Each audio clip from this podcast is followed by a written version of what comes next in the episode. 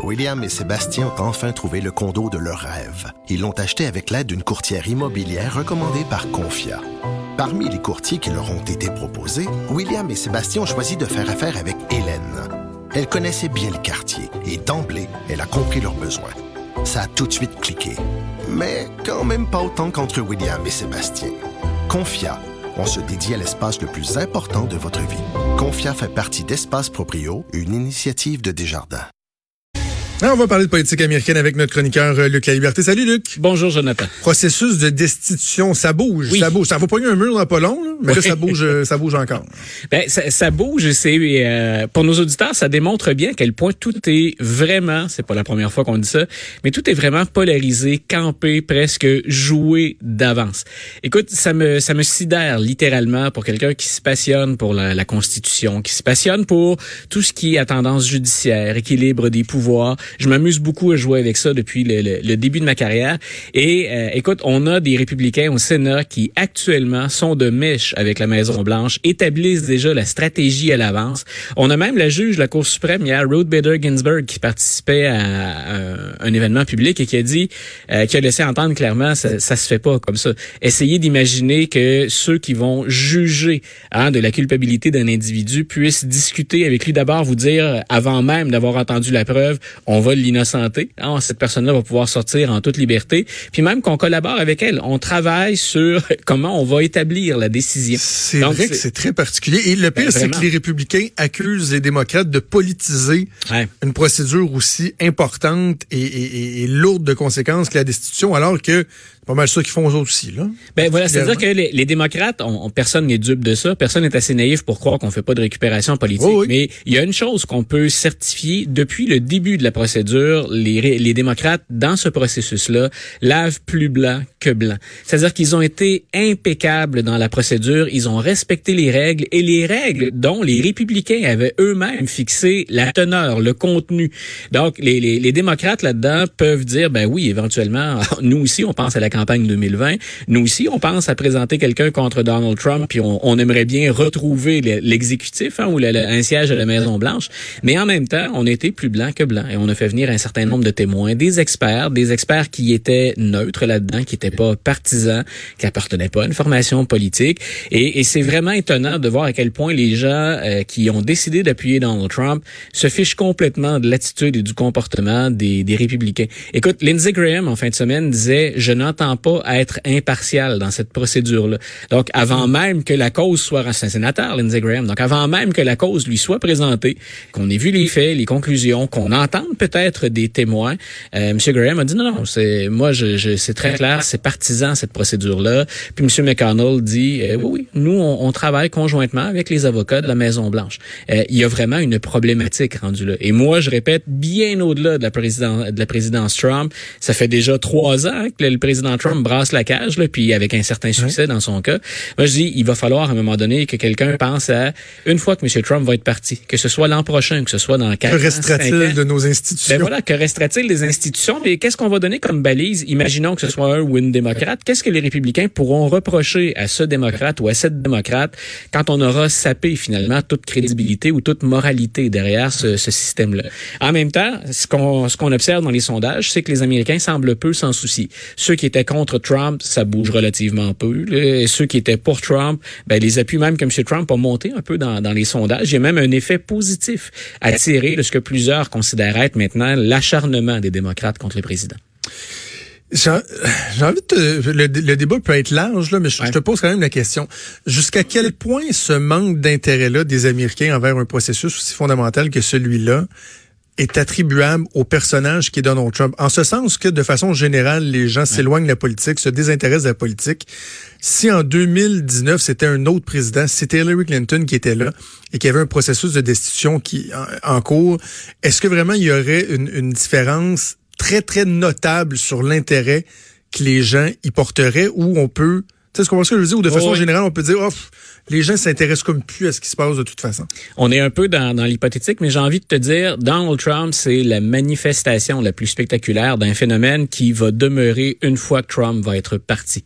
C'est-à-dire que c'est très, très clair que ceux qui prennent, par exemple, la défense de Donald Trump ou qui disent, oui, oui, on reconnaît qu'il y a des choses qui sont pas tout à fait normales là-dedans, mais euh, dans le mais, il y a l'impopularité grandissante de, de, tous les politiciens, de la classe politique. Et ça, c'est pas un phénomène nouveau, ni aux États-Unis, ni, euh, ni au Québec, ni au Canada, ni dans l'ensemble du monde occidental. Donc, grosso modo, ce qu'on se dit, c'est euh, on n'aime pas plus les, les, les, républicains ou les démocrates qui sont au Sénat ou au Congrès. Euh, je pense qu'on avait déjà discuté de ça un petit peu tous les deux, mais si on pense que Donald Trump, quand il est à 41 ou 42% et qu'il ne franchit pas la barre des 45% c'est étonnant pour un président, peu importe le, moment de son mandat, euh, les, les, élus euh, démocrates et républicains franchissent rarement, eux, la barre des 20 dans le taux d'approbation. Ça veut dire qu'on en a un peu marre de la classe politique. À tout le moins, si on n'en a pas marre, on n'a pas une grande confiance dans ces gens-là. Alors, bien souvent, ce que vont dire les partisans du, du président, c'est nous l'avons élu, Mettez ça de côté, la procédure de destitution. Tout ça est hautement politique. Puis donnez-nous la chance de nous exprimer en 2020. Mais en même temps, c'est ça. C'est pas parce que tu as élu que tu as un droit à non, faire ben voilà, quoi, ça, Je le vois euh, souvent sur mon blog. Quand les partisans de M. Trump réagissent à un Ah, il a été élu! Ah, oui, mais il a été élu. Est-ce que ça donne le droit? Et, et si ça donne le droit de, de, de tricher, jusqu'où on autorise ça? Sinon, ben enlevons-les, ces limites-là. Ah, et, hein, jetons le système par-dessus bord. Jetons le bébé avec l'eau du bain dans ce cas-ci. Donc, effectivement, il y a, y a un problème et ça va au-delà de Donald Trump. Je répète, M. Trump, c'est l'élément le plus spectaculaire. C'est celui vers qui tous les regards se tournent, puis souvent il aime bien les avoir, ces regards-là. Mais ce n'est que la manifestation la plus spectaculaire d'un phénomène qui est, à mon sens, grave et inquiétant. OK, donc jeudi, pour notre dernière euh, de l'année, on aura l'impression, l'occasion de faire le point sur euh, ce processus-là, encore une fois, où on est rendu.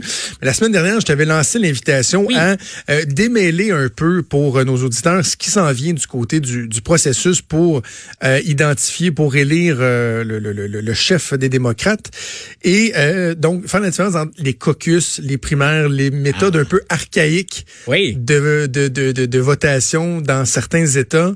Un mélange, de, un mélange de démocratisation, mais de relent de l'histoire pas si ancienne, finalement. Moi, euh, je vote pour elle! non, moi, je vote pour lui! Écoute, ce, jeu-là est fascinant. Peut-être que pour certains, pour moi, bien égoïstement, mais peut-être que pour des auditeurs, ça n'a l'air que complexe. Mais il y a tellement de choses en jeu derrière ça. Euh, les démocrates n'ont pas choisi hein, encore leur candidat. On n'a même pas commencé à voter, même s'il y a un débat jeudi. Euh, on ne va commencer à voter qu'au mois de février. Le 3 février, tout ça commence en Iowa. Je parle moins des républicains parce que les républicains ont fait déjà leur lit. On sait très bien que le parti puis l'ensemble des gens ont dit pouvez bien quand même certains États voter si vous en avez envie. c'est Donald Trump qui va être le candidat. Donc on fait le tour des 50 États du 3 février jusqu'à la mi-juin. Ça commence depuis le début des années 70 toujours en Iowa par une formule qu'on appelle le caucus. Et donc il y a deux façons dans les différents États de choisir son candidat, soit un caucus, soit une primaire.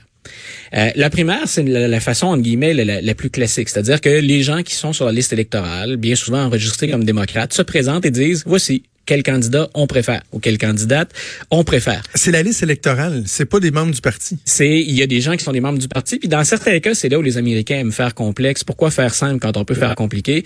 Dans certains cas, on va parler de primaires qui sont ouvertes ou fermées, c'est-à-dire qu'on va élargir le nombre de personnes et même inclure dans certains cas des indépendants ou des républicains. Un républicain peut voter à une primaire démocrate. Par contre, s'il le fait, très bizarre. Oui, mais par contre, ben c'est-à-dire que encore là, il y a, il y a différents, il y a différents enjeux. C'est qu'on peut, comme ça, si on est un démocrate, aller chercher des appuis chez les républicains. Mais si un nombre significatif de républicains participe à ce jeu-là, ben pourquoi ne pas aller encourager un candidat ou une candidate qui aurait moins de chances qu'un ben, candidat éventuellement? mais c'est parce que ça joue sur ça joue sur les deux sur les deux euh, sur les deux tableaux. Par contre, si un républicain ou une républicaine fait ça, ben s'il y a en même temps des primaires euh, du côté républicain, ben il a perdu ce droit-là de, de s'exprimer. Donc on peut pas voter deux fois. Mais donc ça c'est la, la façon disons plus plus classique puis plus démocratique. Les caucus qui m'intéressent beaucoup, et c'est là où tu disais, moi, je vote pour ah telle personne. C'est ce qu'on fait, c'est ni plus ni moins l'équivalent des, des, anciennes assemblées de cuisine. Par exemple, en Iowa, quand on va commencer, selon les circonscriptions, Et là, on, peut imaginer à la grandeur de l'État le nombre de circonscriptions qu'il peut y avoir. Il y a des partisans des différents candidats qui se donnent rendez-vous dans un endroit qui est déterminé à l'avance. Imaginons un gymnase d'une école, par exemple. Et là, on se répartit dans la salle selon le candidat retenu. Alors, on va avoir une quinzaine de candidats. En théorie, là, on peut avoir les Buttigieg dans un coin, les Biden dans l'autre, les Sanders, Warren. Et il y a dans la salle aussi un certain nombre de d'individus qui n'ont pas fait de choix encore, qui s'identifient clairement comme indécis. Et là, c'est le magasinage de candidature.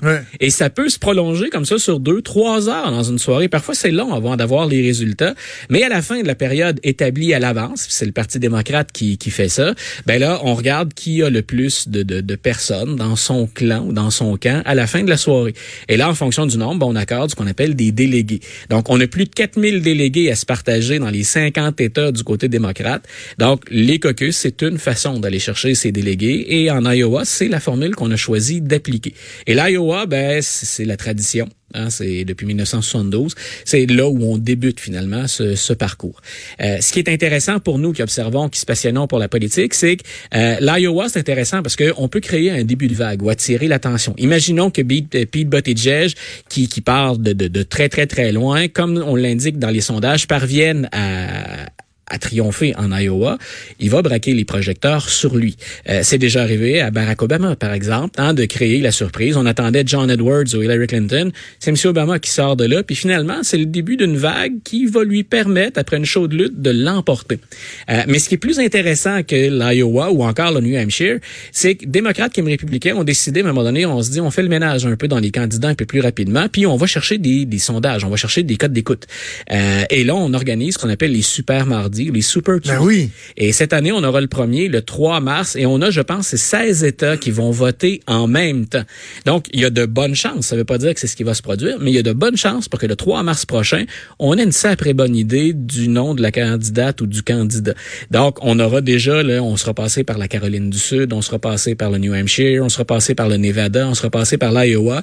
Et là, tout d'un coup, 16 États. Et il y a même des candidats qui préfèrent ignorer les, premiers États en se disant ça ne vaut qu'une toute pour se concentrer sur le Super Et moi, je mise tout sur le Super Tuesday. Quelqu'un comme Michael Bloomberg pourrait faire ça. Monsieur Bloomberg, il, va avoir l'attention médiatique. Là. Il a suffisamment d'argent pour acheter de la pub puis participer à de nombreux événements. Euh, il y a déjà des médias qui s'intéressent à lui, ne serait-ce qu'en raison de sa fortune puis justement du poids qu'il peut avoir dans la campagne. Mais c'est un jeu dangereux en même temps. Je disais, si Obama peut démarrer une vague, euh, on peut, en évitant de se présenter aussi, euh, laisser un candidat comme Obama se démarquer. Rudy Giuliani, qui est l'avocat personnel de Monsieur Trump avait fait le coup en 2008. Lui avait dit, moi, je me présente pas là, contre John McCain dans les premiers États. J'attends d'arriver en Floride, puis j'attends d'arriver à un Super Tuesday. Et quand est arrivé ce moment, il était déjà trop tard pour Rudy Giuliani. M. McCain avait déjà suffisamment de délégués pour que ce soit irrécupérable de la part de M. Giuliani. Donc, lui, c'était, hein, c'est, ça passe ou ça casse. On met tous nos œufs dans le même panier. Dans le cas de M. Giuliani, ben, c'est, sa campagne a fait patate à ce moment-là. Pour qu'on complète le, le, le, tableau, qu'on essaie d'expliquer aux gens le fonctionnement, tout ça va culminer avec la convention. Et là, une question que j'ai envie de te poser, c'est est-ce que, par exemple, bon, en, Iowa, tu disais, il va y avoir tant de délégués qui vont être octroyés. Est-ce que tous ces délégués-là sont tenus de voter pour la même personne? Parce qu'il peut y avoir des jeux de, de, plancher. Parce que peut-être que les gens ont en tête, ça arrive aux quatre ans, là, ben, bon, il y a un représentant qui va aller dire, euh, au nom de tel État, je donne euh, tant de votes euh, à tel candidat. Puis là, normalement, va se confirmer le scénario. Mais est-ce qu'il peut y avoir des changements? Il peut y avoir des changements surtout au sein du Parti démocrate. C'est ce que j'ai volontairement omis, puis ta question me, me, ramène à ça, mais je le gardais effectivement à part, c'est que non seulement en Iowa, on sait qu'il y a un certain nombre de délégués qu'on va obtenir, mais chez les démocrates, on a ajouté aussi ce qu'on appelle des super délégués. Chaque État, en fonction de son poids démographique, a des super délégués qui sont indépendants du vote qui se tient dans l'État, du caucus ou des primaires. Ce qui fait que quand on arrive à la convention, habituellement, on respecte le choix des électeurs. Mais durant la dernière campagne électorale, dans les deux cas, ça a posé problème chez les républicains et chez les démocrates. Chez les démocrates surtout. On se rappellera que la machine, puis c'était très clair, les fameux courriels qu'on avait piratés avaient dévoilé ça, la machine démocrate ne voulait pas de Bernie Sanders. Et ce qu'on avait laissé entendre pendant toute la campagne, c'est les super délégués vont se ranger du côté d'Hillary Clinton, même si Bernie Sanders livre une, une, une, euh, chaude, lutte. Donc, et, et M. Sanders avait déploré ça, les partisans de M. Sanders aussi, sauf qu'on le faisait un peu dans le vide parce que tout le monde connaissait les règles du jeu avant d'embarquer. Mais ça montrait clairement à quel point le Parti démocrate souhaitait une candidature de mm. Mme Clinton. Donc, les super délégués, c'est un relent des anciennes procédures. Pendant des années, 19e, 20e siècle, on choisissait des candidats, c'est des personnes qui étaient euh, des, des, des élus ou encore des personnes très influentes, des grands financiers qui allaient participer aux conventions et qui, là, au moment de la convention, disaient voici qui nous on supporte. Et c'était pas démocratique. Et c'est un relent de ça. Et cette année, les démocrates ont fait une réforme qu'on doit à Bernie Sanders, pas cette mais il y a deux ans, mais ça va s'appliquer cette année. Grosso modo, quand on va se présenter à la convention, le premier tour de la salle où chacun des États dit nous avons tant, de délégués et nous les attribuons à Bernie Sanders, Elizabeth Warren ou peu importe, pendant ce premier tour-là, les super délégués n'auront pas le droit de se prononcer. Donc, on les a gardés, les super délégués, mais ils ne peuvent être là qu'après le premier vote si on se rend là. Et on ne se rend jamais au deuxième ou au troisième vote, du moins pas depuis qu'on a pris, on a mis en place le système des primaires et des caucus. Donc, c'est un compromis qu'on a fait avec l'équipe de Bernie Sanders en disant, euh, OK, là, on pouvait pas changer les règles en cours de route quand vous affrontiez Hillary Clinton, mais on a retenu hein, votre opposition on a retenu vos arguments, on les maintient les super délégués, mais on espère qu'ils n'auront pas à faire ce jeu-là. Et, ça peut être plus intéressant effectivement d'avoir un super délégué qui après un deuxième ou un troisième tour dit non, là ça va, euh, on met fin à tout ça puis on appuie un candidat ou une candidate. Très intéressant. Tu me donnes envie d'écouter West Wing là. C'est quand même hein, de, tout ce que j'ai vu, je sais pas pour toi, mais c'est la meilleure série. C'est très, c'est très démocrate et progressiste. Ben oui, non, non, c'est sûr, mais c'est en fait c'est la meilleure série ever. Moi, voilà, tout style confondu, pour tout comédie. Ce qui est, pour tout ce qui est mécanique, enjeu, groupe de pression de la politique américaine, moi, j'ai été Divertissement. Ah, euh, écoute, moi, les sept saisons de West Wing, on les a écoutées six ou sept fois. J'en suis au moins deux ans, on repart la saison 1, puis on... Quelle série fantastique. Luc, merci. On remet ça jeudi pour la dernière de l'année. Salut.